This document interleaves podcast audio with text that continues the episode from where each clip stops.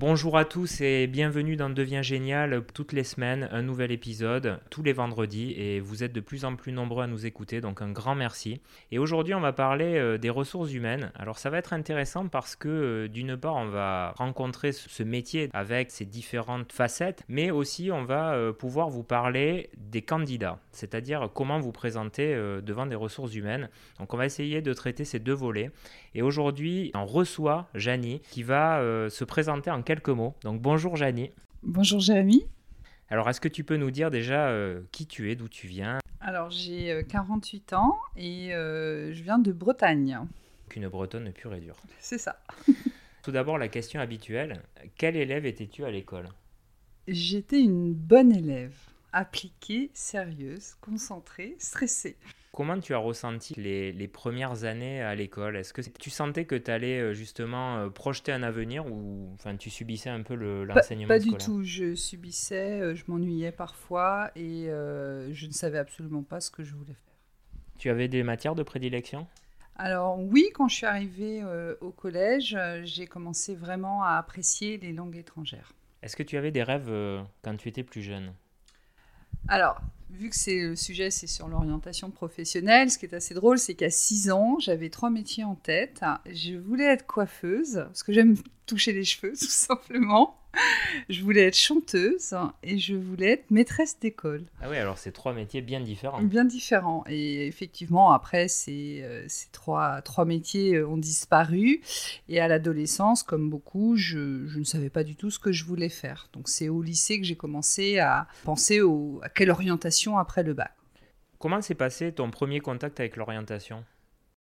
Alors en fait, en troisième, euh, je ne sais pas si j'ai eu vraiment des contacts avec l'orientation, c'est que en fait, j'ai commencé à être intéressée par l'économie. Je regardais les informations et euh, il y avait souvent des, à la fin du journal télé euh, les infos sur le cours des bourses et je je ne comprenais pas comment ça fonctionnait. Et comme je ne supporte pas de ne pas comprendre, je voulais absolument comprendre le monde économique et je voyais bien que le système boursier avait une place prépondérante euh, dans l'économie. Donc euh, je m'étais dit, je fais une seconde générale, puisque j'avais le niveau pour le faire.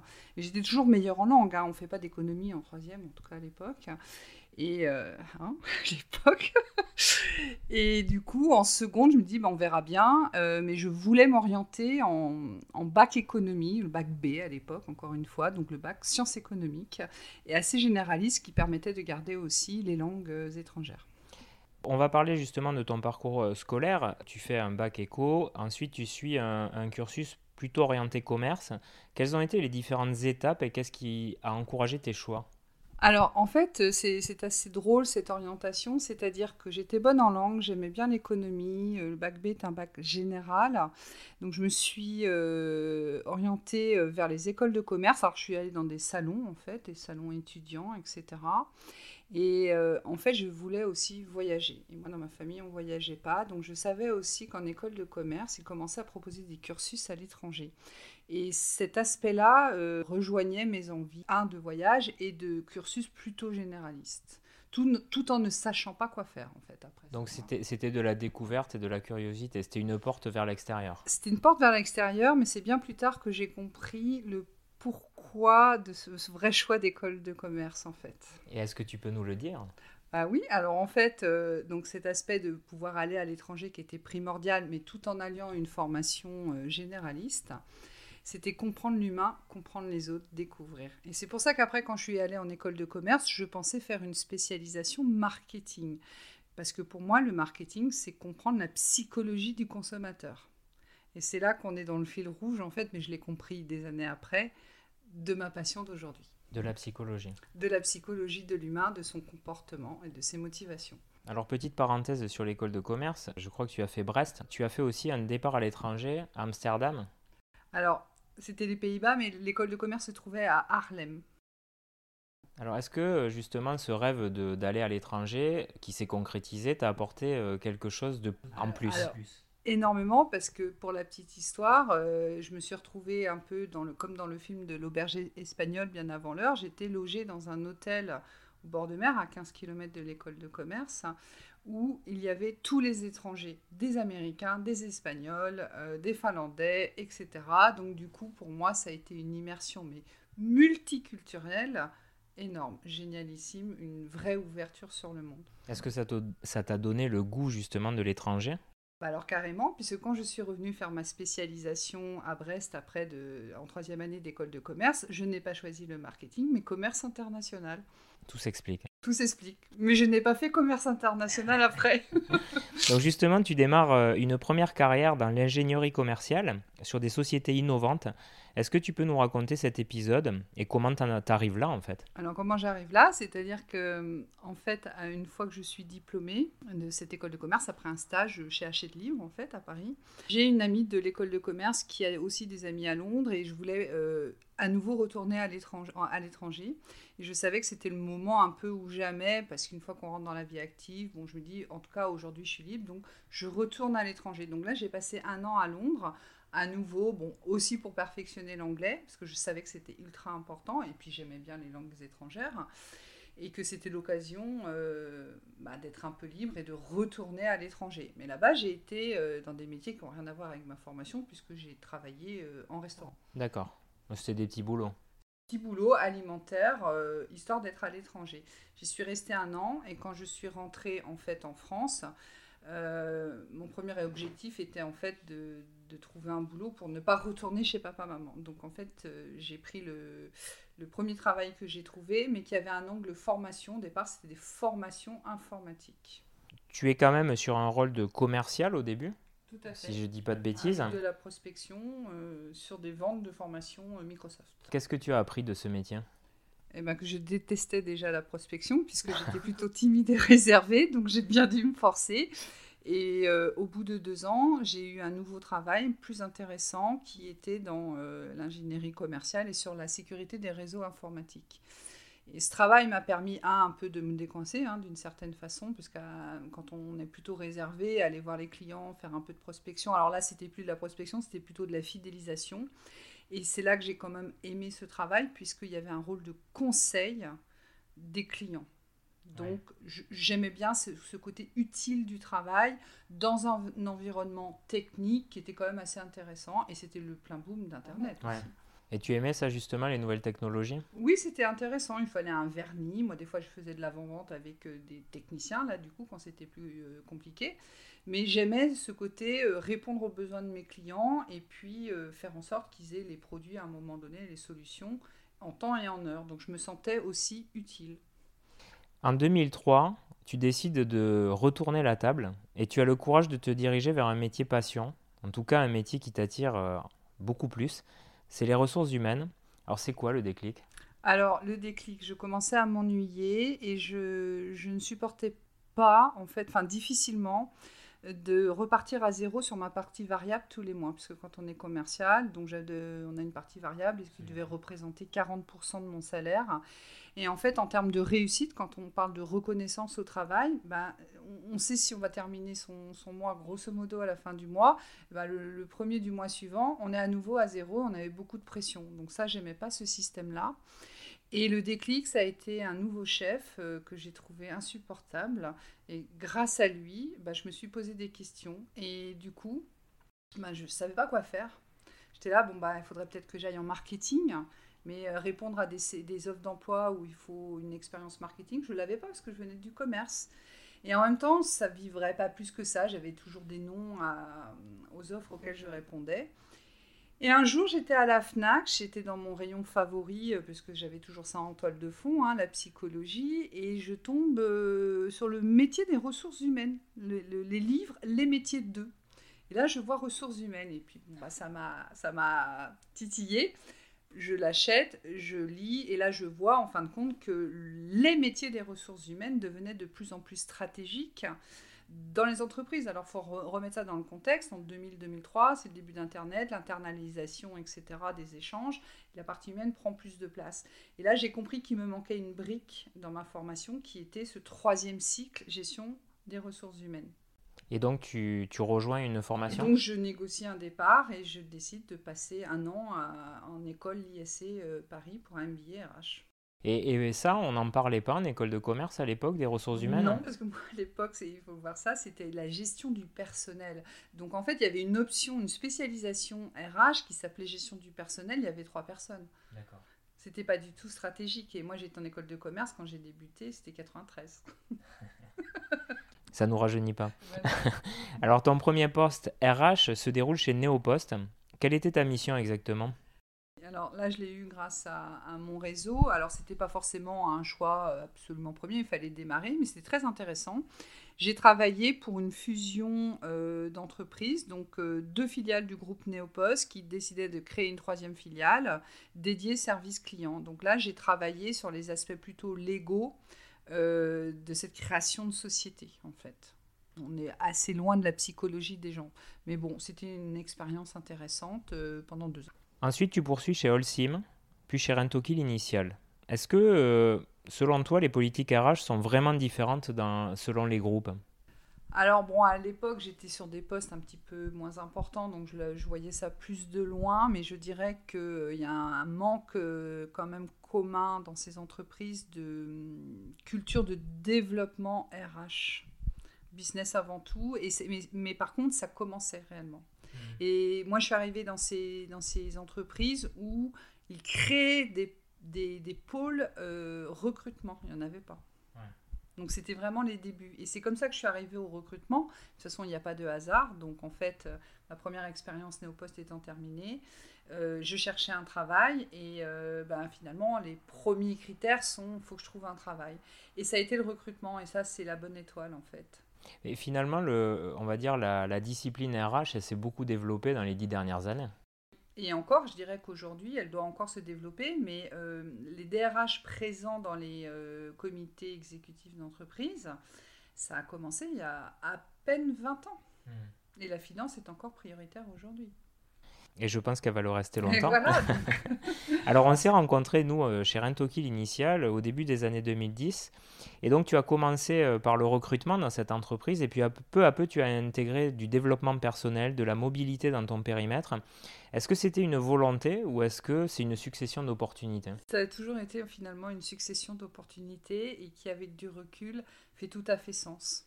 Donc, quand on commence à être dans sa voie, les opportunités arrivent. C'était pas prémédité. Non, c'était pas prémédité. Mais voulu quand même. À chaque fois que j'ai pris des postes RH, j'étais en recherche d'emploi. Drôle. De l'autre côté de la barrière. Tout à fait. Donc aujourd'hui, je peux dire que je connais à 360 degrés la recherche d'emploi.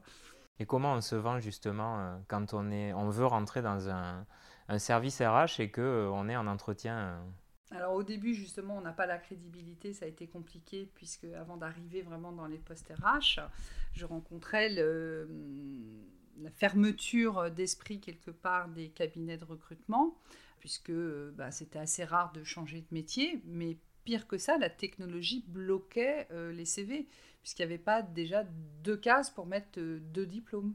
Ah ne serait-ce que ça. Et là, on est en, en 2004. Ouais, donc pas si lointain. Donc pas si lointain, voilà. Enfin, un peu loin maintenant quand même. voilà. Alors, Untoki, l'initial, c'est une, une, très grosse société. Euh, donc, rien qu'en France, euh, c'est plus de 3000 salariés. Est-ce que tu peux expliquer quelles sont les différentes fonctions qu'on retrouve dans un service de ressources humaines? Alors, chez Rentoki Initial, euh, nous avons la direction recrutement, développement RH, avec de forts enjeux aujourd'hui sur la marque employeur. Si tu peux expliquer alors la marque employeur, en fait, c'est un pendant marketing pour les collaborateurs que l'on va recruter, les collaborateurs qui sont déjà dans l'entreprise. Donc la fonction RH, je dirais aujourd'hui, intègre pour moi un volet marketing RH. et là, ma formation d'école de commerce et de marketing, cette sensibilité en tout cas, m'apporte énormément aujourd'hui. Oui, en fait, finalement, euh, auparavant, c'est plus les candidats qui devaient se vendre auprès des entreprises. Et là, on a un peu renversé les rôles c'est que les entreprises sont obligées de séduire devant la pénurie de talents sur le marché. Pénurie de talents et des fois pas que, c'est-à-dire que les gens ont changé de, critères de choix. Il y a les valeurs, la RSE, enfin la responsabilité sociale de l'entreprise. Euh, les personnes ne sont pas prêtes à travailler pour n'importe quelle société. Et ça, c'est vraiment une tendance de fond. Est-ce que toi, tu as côtoyé par exemple la partie RH qui traite avec les partenaires sociaux? Alors pas du tout. Alors c'est vrai que j'ai oublié de répondre à cette partie de question. Donc il y a cette direction-là, recrutement, développement RH. Alors c'est surtout dans les grands groupes, hein, parce que quand vous rentrez dans des PME, vous êtes plutôt généraliste. Dans les grands groupes, vous avez une spécialisation dans les fonctions RH. Donc vous avez forcément le, les relations euh, sociales, individuelles et collectives donc les syndicats ou individuels, euh, ben, les licenciements. Euh. C'est presque plus un rôle juridique. C'est un rôle très juridique et qui était le rôle premier en fait des, des directions des ressources humaines. C'est pour ça que vous y aviez soit des, des, des juristes de formation. Hmm. ou parfois des directeurs financiers qui avaient la casquette RH, où là on voit bien que la gestion du personnel était juste des entrées-sorties et un coût. Enfin une logique euh, chiffrée en fait. Et petit à petit, ce rôle stratégique des ressources humaines auprès des, des, directions d'entreprise a pris sa place, a pris de plus en plus de place, mais encore aujourd'hui a du mal à trouver sa vraie place. Donc l'aspect uniquement juridique n'est plutôt une nécessité et n'est pas une stratégie RH en fait. Enfin en tout cas pour moi. Euh, ou alors une stratégie de paix sociale avec les syndicats par exemple. Mais le vrai enjeu pour. Alors, vous avez après une direction, par exemple, chez Rentoki Initial, qui va être l'administration du personnel, la paye. Donc, on est dans le. Oui, c'est de l'administratif. L'administratif pur. Mmh. Et vous avez le recrutement, le développement RH, qui pour moi, je ne vais pas dire le contraire, est sous-estimé en termes de stratégie, mais ça commence réellement à changer avec euh, les lames de fond de changement de société aujourd'hui. Et Covid n'a fait qu'accélérer ça. Alors justement, est-ce que les nouvelles technologies et, le progrès euh, très rapide de ces dernières années encouragent la formation? Est-ce qu'on est obligé de reformer les collaborateurs et est-ce que ça devient une vraie stratégie euh, de les remettre à niveau pour, pour pouvoir faire face aux... Alors la digitalisation, oui, s'est fait de manière très rapide et, se poursuit. Et oui, et ça. En fait, si on parle de gestion des compétences aujourd'hui, il faut savoir que les compétences deviennent obsolètes très rapidement. Donc en fait, pour essayer de... Après, il y a une question de motivation, de choix dans les carrières, mais il faut avoir des compétences mises à jour en permanence. C'est à peu près tous les combien? C'est un cycle de combien d'années? Ça dépend des compétences, mais certaines, si on prend les compétences euh, IT, euh, elles peuvent être has en, en, un an peut-être. Je ne suis pas spécialiste de ces compétences-là, mais ça va très très vite dans l'IT. Si on parle par exemple de, du recrutement ou de la finance, ça va un petit peu moins vite, mais il faut en permanence se mettre à jour. Et c'est aussi ce qu'offre ce genre de grosses entreprises, c'est des formations internes qui permettent de se remettre à niveau sans forcément euh, passer par des, des, écoles ou de la formation continue Oui, c'est l'apprentissage euh, un peu vulgairement, comme on dit, sur le tas. Hein. Alors parfois il y a des formations, bien sûr, mais on apprend en faisant aussi. Hein.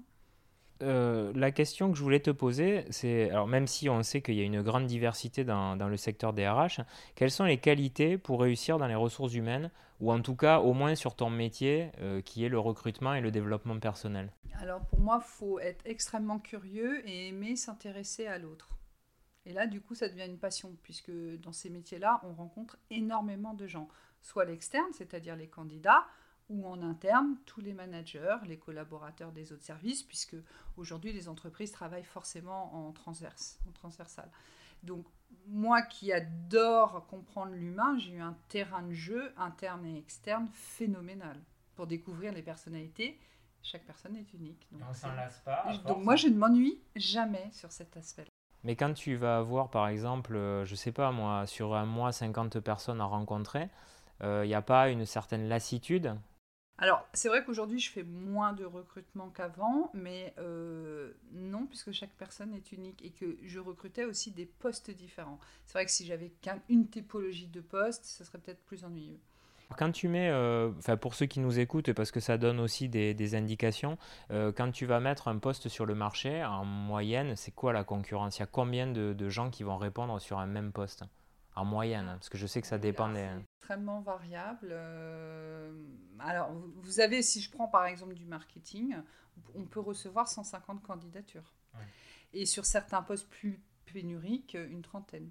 Et comment, euh, quand on reçoit 150 CV, on fait pour euh, faire un tri?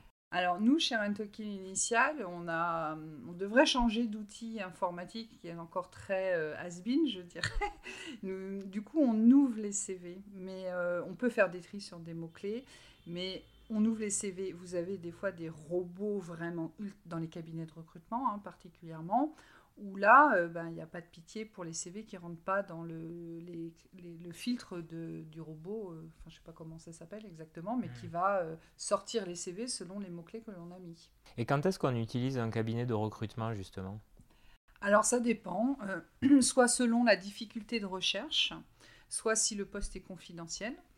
Prise, enfin, en interne, on ne peut pas communiquer sur ce recrutement où la personne est en poste. Hein. Et euh, où ce sont des, oui, des compétences difficiles à trouver. Sur des dirigeants, des choses comme ça? Ça dépend, non, il n'y a pas de règle. Pas forcément.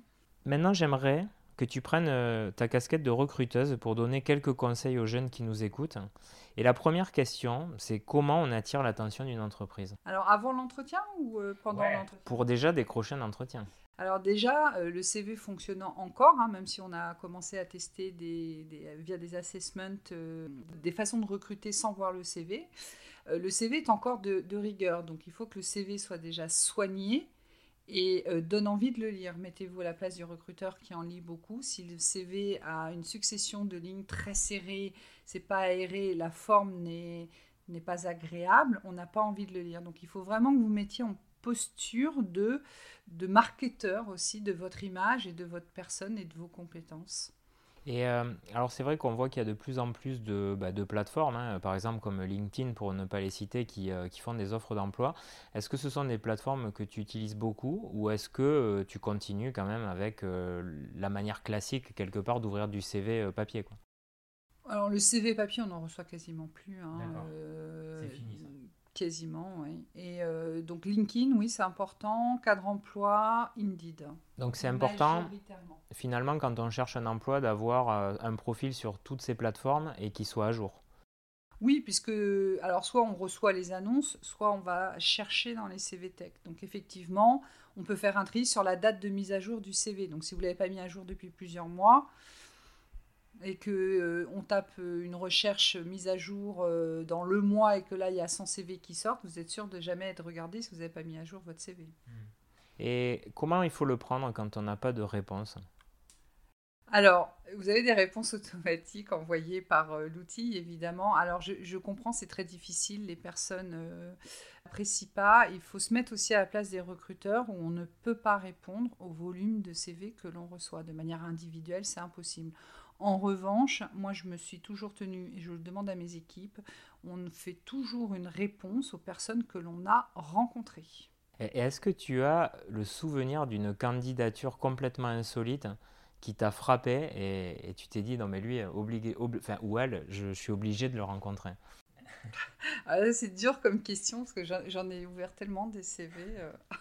ou une démarche un email une vidéo envoyée je sais pas est-ce que il y a une technique à un moment euh, où tu t'es dit ah, j'ai plus de souvenirs de, de, mauvais CV ou de ah. choses loufoques sur des euh, comme par exemple récemment j'ai jamais vu ça le pour un poste de directeur où la personne m'a mis deux photos sur le CV. Je n'ai jamais vu ça de ma vie. Donc une photo corporate avec euh, une chemise et une photo genre en mode week-end et en haut du CV. J'ai pas compris.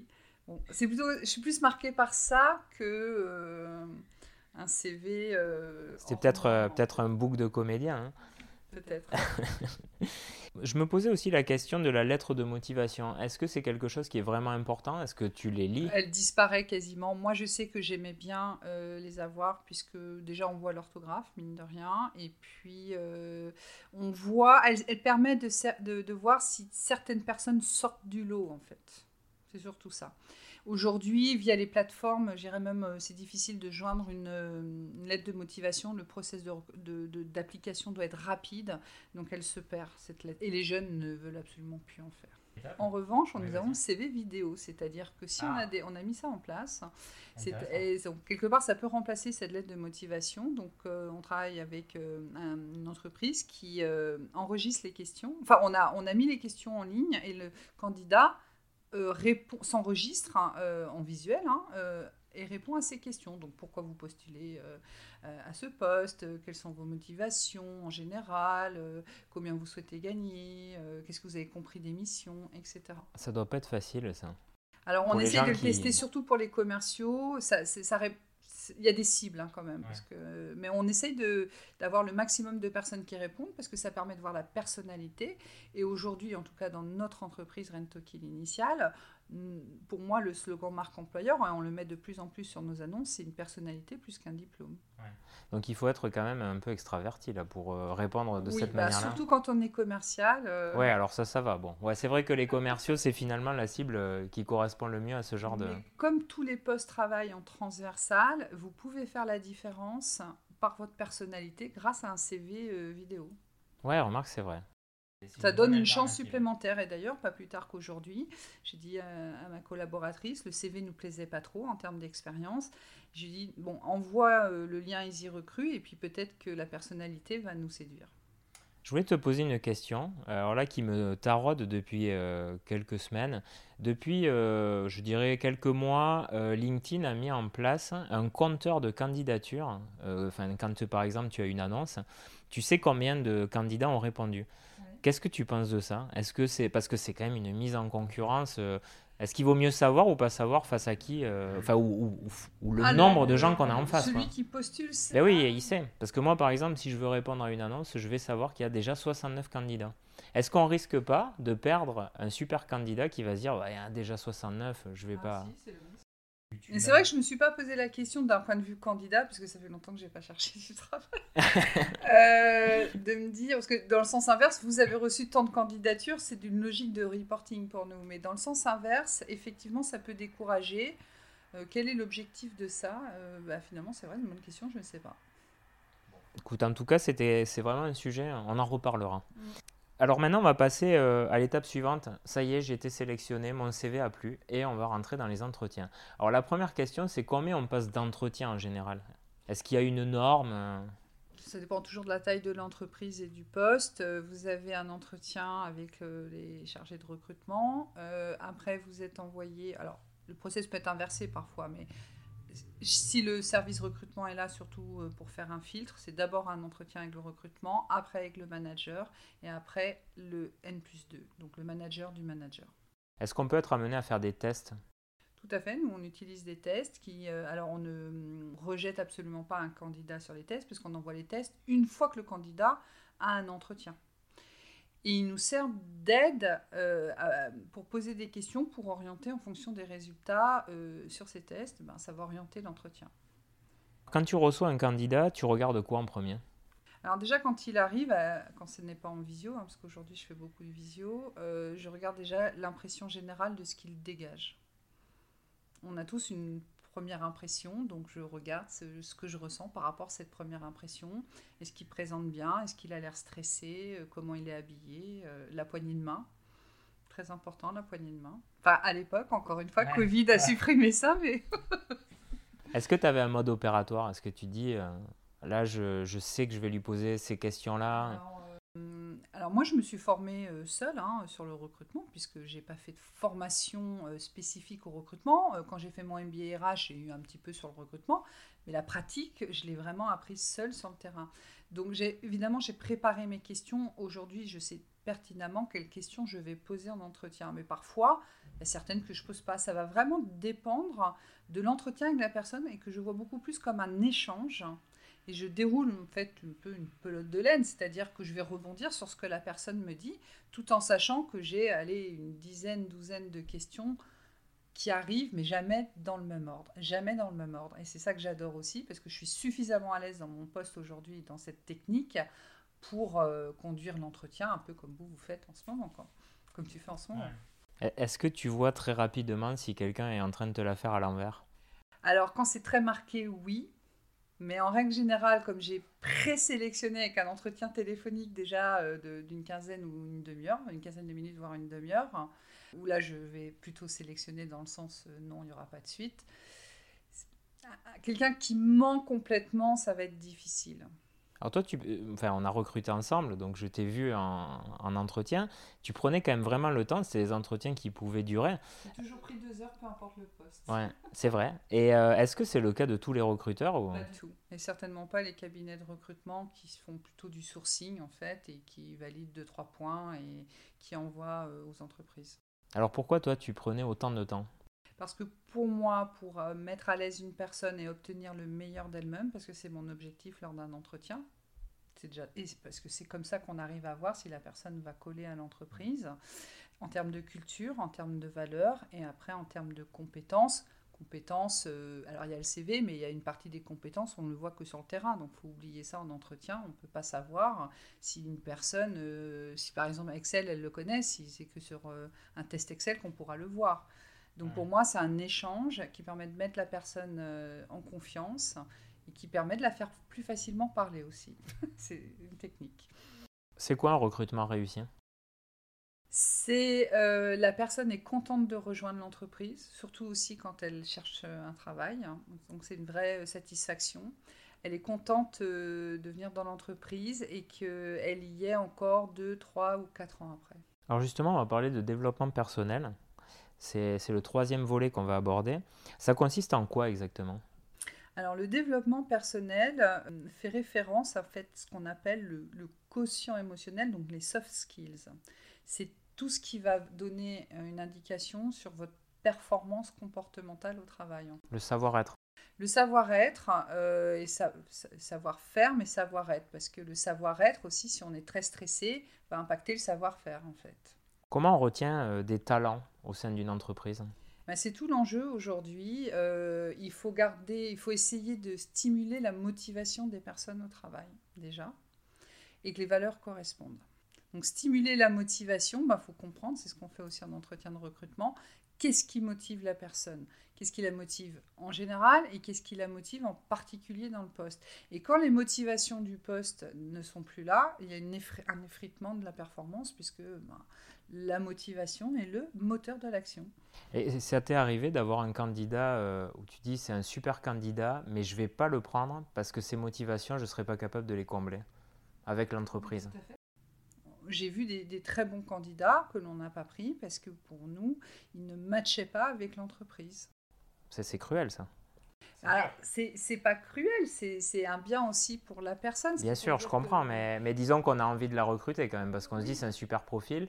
On pourrait peut-être tenter. C'est ce qu'on appelle un peu le profil des fois trop capé. On ne le prend pas parce qu'on se dit il va s'ennuyer dans six mois et que c'est un coût pour l'entreprise de renouveler euh, régulièrement ses ressources. Alors, est-ce que tu penses que la RH va changer de visage dans les années à venir et quels sont les enjeux selon toi? Alors, pour moi, elle devra changer de visage. Je ne sais pas si elle va réussir à le faire. Il faut déjà aussi convaincre la finance. C'est toujours le levier, en fait, et de la mentalité des dirigeants. Le, le rapport de force, effectivement, employeur-collaborateur euh, externe hein, qui cherche un emploi, c'est quand même inversé. Et même si je dis aujourd'hui on est quand même en croissance, en rebond après Covid, si à nouveau il y avait une crise, bien sûr ça rechangerait un petit peu, mais il y a eu, un, je redis, un profond changement dans les valeurs et les, les, les personnes ne sont pas prêtes à prendre n'importe quel job. Et c'est plus dur justement, tu le sens, pour une grosse entreprise comme Rentokill Initial de recruter des jeunes talents? Alors, euh, les commerciaux en particulier sont extrêmement chassés, donc oui, c'est difficile, mais on, a un déficit de notoriété travaillant dans le B2B. B2B, hmm. euh, on explique que c'est euh, les, entreprises qui travaillent avec des entreprises et non pas avec des consommateurs, des particuliers. Je le dis parce qu'on a beaucoup de jeunes qui nous écoutent.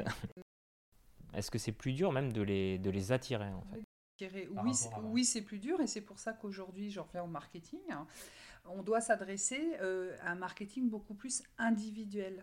Toucher le consommateur finalement qui est le rechercheur d'emploi, pas encore rechercheur d'emploi, pas forcément, il est en poste hein, aussi. Donc il faut séduire le candidat qui est peut-être en poste, donc qui ne regarde pas ou qui a le choix. Et donc là, il faut un marketing individuel, comme dans la grande consommation.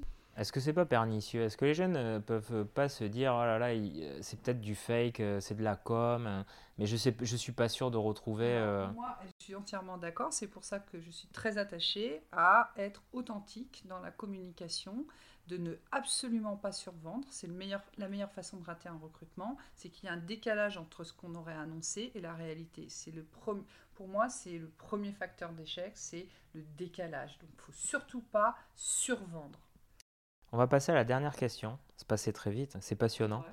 Euh, est-ce que tu pourrais donner un conseil ou une astuce euh, pour les jeunes qui nous écoutent et qui voudraient suivre ton exemple? C'est-à-dire travailler en ressources humaines? Ouais, travailler dans les ressources humaines et peut-être dans, dans, le recrutement, le développement personnel. Bah, même je dirais, ou même de manière plus large, pour moi, il faut être authentique et se connaître. C'est la meilleure façon d'attirer un poste qui nous convient, en fait. C'est de se connaître. Et puis après, on a le droit de changer ses goûts, hein, mais savoir qu'est-ce qui me motive au quotidien. D'ailleurs, c'est une question que je pose dans l'entretien. Qu'est-ce que vous faites? Pas toujours, hein, ça dépend. Qu'est-ce que vous faites lever le matin? Et c'est une question qu'il faut se poser en fait. Pourquoi vous allez vous lever le matin? Qu'est-ce qui vous plaît en général et après en particulier? Et ça, ça passe par la connaissance de soi. Et la connaissance de soi passe aussi par l'expérience. Est-ce qu'il faut aimer les gens? Bah, Il faut aimer les gens. On travaille aujourd'hui, les, les postes, tous les postes travaillent avec des gens. Donc il faut aimer les gens. Il faut être authentique. Bah écoute, merci beaucoup. Ce sera le mot de la fin. Il faut être authentique. Authentique et passionné. ah ouais, alors là encore plus, ça me parle. Authentique et passionné. Et c'est un chemin de toute une vie. C'est vrai. Et d'ailleurs, euh, les ressources humaines et le développement personnel, c'est un travail de toute une vie. On n'a jamais fini de se connaître puisqu'on n'a jamais tout vécu. Et on ne sait pas comment on va réagir dans une expérience donnée quand on ne la connaît pas. Donc, euh, Faire un peu confiance à la vie aussi. Alors. Faire confiance, mais se connaître, c'est donc euh, passionnant. Ben merci, merci bah, beaucoup pour, euh, pour tous ces éléments et je pense que on en aura appris beaucoup euh, des ressources humaines et puis plus généralement de comment aborder une entreprise. Euh, je vous retrouve comme vous le savez tous les vendredis avec un nouvel invité, toujours aussi passionnant et je vous remercie encore pour votre écoute et puis tous vos messages parce qu'on reçoit énormément de messages. Donc continuez à nous écrire, ça nous encourage et je vous souhaite une très bonne journée et à très bientôt.